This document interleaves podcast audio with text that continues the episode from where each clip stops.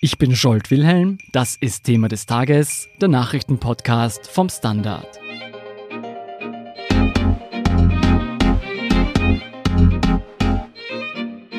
Sie kennen das. Sie wollen online etwas kaufen und vergleichen entsprechende Produkte anhand von Kundenbewertungen. Ob bei Amazon oder anderen Online-Shops, viele 5-Sterne-Wertungen werden quasi als Gütesiegel wahrgenommen. Doch der Schein trügt, denn immer öfter verfälschen gekaufte Rezensionen das Bild. Wie dieser Betrug funktioniert und warum Plattformen und Behörden kaum etwas dagegen tun können, erklärt Webstandard-Redakteurin Musayen Al-Youssef. Hallo Mutzi. Hallo. Mutzi, ganz kurz, wie funktionieren User-Bewertungen bei Online-Shops im Normalfall? Normalerweise ist es so, dass ich als User mir ein Produkt kaufe und das dann, nachdem ich es eine Zeit lang verwendet habe, eben ehrlich bewerte. Das können dann eben andere Nutzer lesen und meistens ist es auch so, dass man eine Sternbewertung von 1 bis 5 abgibt. Und damit wir die Tragweite verstehen, welche Bedeutung haben solche User-Bewertungen heutzutage für uns Konsumenten? Naja, normalerweise ist es so, dass Produkte, die eine gute Bewertung haben, in der Suche des jeweiligen Online-Shops weiter nach oben gereiht werden. Das heißt, es ist dann leichter, dass Konsumenten dann auf dieses Produkt zugreifen und dieses dann auch eher kaufen. Dazu kommt, dass viele Online-Shops noch Filtermöglichkeiten haben. Da kann man zum Beispiel sagen, ich will jetzt kein Produkt sehen, was weniger als vier Sterne hat. Und wenn das passiert, dann brechen natürlich dann auch die Verkäufe ein. Okay, also wenn ich das richtig verstehe, Hersteller haben also ein großes finanzielles Interesse daran, möglichst viele Fünf-Sterne-Bewertungen zu sammeln. Ja, auf jeden Fall. Also wenn Sie viele Fünf-Sterne-Bewertungen haben, bedeutet das effektiv, dass Sie ein Produkt wahrscheinlich öfter auch verkaufen werden. Du, ich muss ehrlich zugeben, wenn ich in einem Online-Shop kaufe, schaue ich eigentlich immer auf die Bewertungen. Ist das ein Fehler? Ganz grundsätzlich Bewertungen dämonisieren, finde ich, ist nicht die richtige Lösung, weil es ist ja so, dass ein Großteil der Nutzer, die ein Produkt gekauft haben, ehrlich rezensieren. Das Problem sind die Fake-Bewertungen. Daher gilt es für mich als Nutzer, mir das halt immer anzuschauen und ein bisschen auch zu prüfen, wie echt das ist. Ich glaube, der Hausverstand sagt einem, dass man vor allem bei anonymen Bewertungen mit Vorsicht vorgehen sollte. Wie bist du denn draufgekommen, dass das Problem größer ist? Also es war so, dass ein Hinweisgeber sich bei mir gemeldet hat und erzählt hat, dass hier im großen Stil jemand, wer das ist, wusste der Hinweisgeber selber nicht, Fake-Bewertungen auf dem Amazon Marketplace verbreitet, indem er Nutzern anbietet, dass sie Produkte gratis bekommen, falls sie eine 5-Sterne-Bewertung schreiben. Wie funktioniert denn dieses System genau? Es ist sehr interessant, weil das Ganze sehr dezentral passiert. Es ist so, dass es eine WhatsApp-Gruppe gibt. Also da gibt es mehrere, da sind zwischen 200 und 250 Mitgliedern jeweils drinnen. Und da bieten sogenannte Vermittler, sie bezeichnen sich selbst so, Produkte an für Nutzer. Und diese Nutzer in dieser WhatsApp-Gruppe können dann sich bei den Vermittlern melden und sagen, ja, ich würde das gerne haben. Und wenn die Nutzer das dann tun, dann kaufen Sie ganz klassisch das Produkt bei Amazon, schreiben eine 5-Sterne-Bewertung, screenshotten dann diese 5-Sterne-Bewertung, die Bestellnummer und schicken dann auch noch Ihr PayPal-Konto mit und senden das alles an den Vermittler. Und was der Vermittler dann macht, ist, dass er ihnen das Geld dann quasi dann zurücküberweist. Das heißt, es passiert alles außerhalb vom Amazon Marketplace und es wirkt wie eine echte Bewertung. Wie groß ist denn dieses Netzwerk? Es gibt selbstverständlich auch außerhalb von dem, was wir jetzt hier recherchiert haben, sicherlich auch andere Gruppierungen, weil es auch immer wieder Berichterstattung zu dem Thema gibt. In diesem Fall aber haben wir jetzt drei Gruppen mit 200 bis 250 Mitgliedern gefunden. Mutzi, du hast es ja selbst ausprobiert. Mhm. Hast du irgendwas herausgefunden, wer da am anderen Ende sitzt? Also es handelt sich höchstwahrscheinlich um Marketingagenturen, die dafür zu einem großen Teil chinesische Händler agieren. Also wenn man sich auch die WhatsApp-Accounts anschaut, dann sind das WhatsApp-Business-Accounts. Und was heißt das? Das heißt, dass da jemand als Unternehmen agiert. Das heißt, da wird wirklich das als Business fortgeführt. Und die werden wahrscheinlich vom Hersteller bezahlt. Genau, ja. Also das Geld kommt wahrscheinlich eben von diesen chinesischen Händlern, die dann quasi in Massen diese Produkte hergeben und die Vermittler dafür bezahlen, dass sie sich darum kümmern, dass diese Fake Reviews erstellt werden. Welche Produkte wurden denn in deiner Gruppe angeboten? Also das ging wirklich durch die Bank äh, in jede Richtung, die man sich vorstellen kann. Da gab es einerseits wirklich zahlreiche Staubsauger, ähm, GPS-Geräte, Schwitz Gurt zum Abnehmen, also wirklich alles Mögliche, was man sich da vorstellen kann. Und es gab sogar eine zweite Gruppe, wo die Personen, die eben diese Fake-Bewertungen schreiben, sogar selber quasi Sachen verlangen konnten. Also sie konnten fragen, gibt es hier ein Schminkset äh, für Weihnachten oder so? Und dann meldet sich ein Vermittler und sagt, ja, ja, dieser Anbieter, der bietet das an, schreibt ein Review und du kriegst das gratis. Okay, da kann man sich ein günstiges oder gratis Weihnachtsgeschenk besorgen. Sag mal, war auch irgendein bekanntes Produkt dabei, irgendeine große Marke, die wir kennen würden?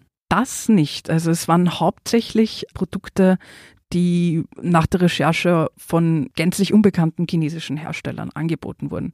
Und das Ding ist ja, dieses Problem findet man ja auch hauptsächlich bei Nischenprodukten, also bei Sachen wie zum Beispiel einer Handyhülle für ein bestimmtes Gerät, wo man jetzt nicht so genau das unterscheiden kann und wo es keine großen Hersteller gibt, die das auch anbieten und wenn dann nur viel teurer. Ist von diesem Problem nur Amazon betroffen oder sind da auch andere Online-Shops betroffen? Also ganz grundsätzlich jeder Shop, bei dem Händler, die nicht der Online-Händler selber sind, also nicht Amazon selber, sondern andere Unternehmen, die dort verkaufen, die laufen in die Gefahr, dass das passieren könnte. Also da kann man sich zum Beispiel vorstellen, Spieleplattformen wie Steam oder das heißt, überall dort, wo jemand sein Produkt verkauft, aber man nicht der Plattformbetreiber selbst ist. Genau, ja, überall dort. Okay. Nur um Klarheit zu schaffen. Was du beschreibst, klingt ja nach Betrug. Ist das so? Ist das illegal, was sie da machen?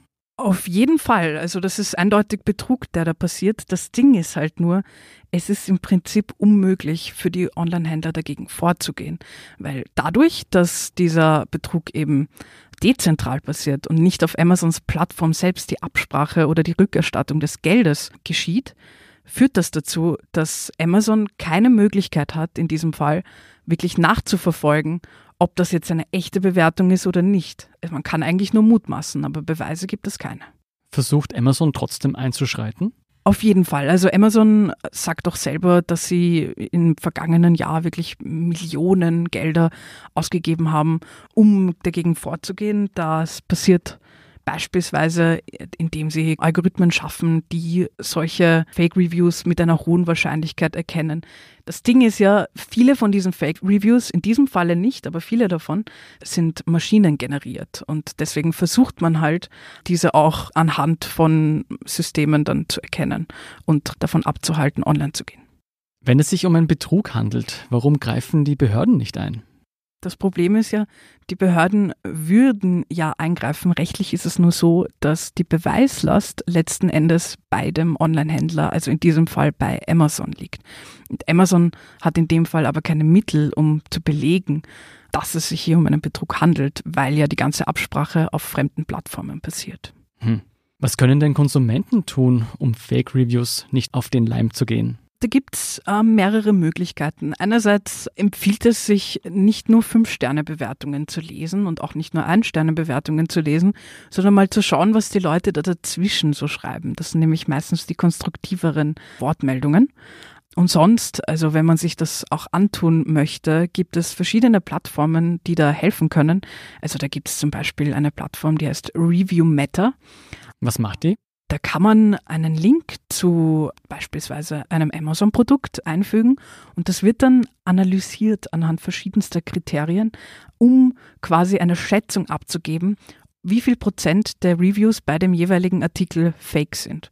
Das kann man sich so vorstellen, indem sich die Plattform Kriterien anschaut, wie in was für einem Zeitraum eine große Zahl an Reviews erstellt wurde. Also wenn jetzt in drei Tagen 50 Reviews kommen und insgesamt sind es 80, dann ist es für mich als Konsumenten viel Arbeit, um das nachzuschauen und nachzuchecken.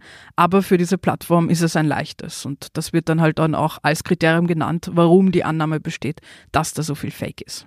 Es heißt also kritisch bleiben bei Kundenbewertungen. Die umfassende Recherche zu dem System der Fake-Rezensionen lesen Sie auf der standard.at slash web. Dort finden Sie übrigens auch jede Menge ehrliche Rezensionen. Vielen Dank, Musayen Al-Youssef, für deinen Bericht. Dankeschön. Wir sind gleich zurück.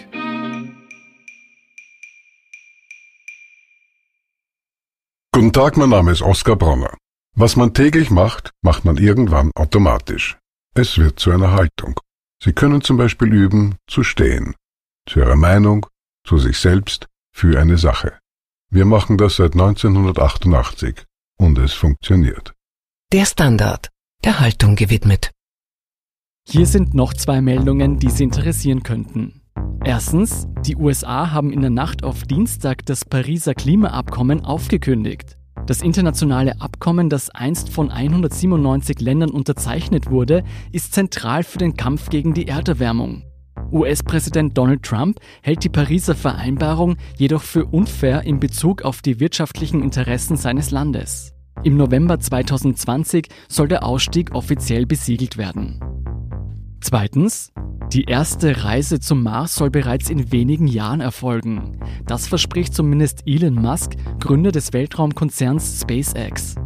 Der Standard hat sich abseits der technischen Herausforderungen angesehen, welche medizinischen Hürden dazu noch überwunden werden müssen, von der kosmischen Strahlung bis zur Mikrogravitation. Alles nachzulesen auf der standard.at/wissenschaft. Das war's für heute. Falls Ihnen Thema des Tages gefällt, abonnieren Sie uns gerne direkt über Apple Podcasts, Spotify und fast überall, wo es Podcasts gibt. Feedback schicken Sie uns am besten per Mail an podcast@derstandard.at. Ich bin Jolt Wilhelm vom Standard. Baba und bis zum nächsten Mal.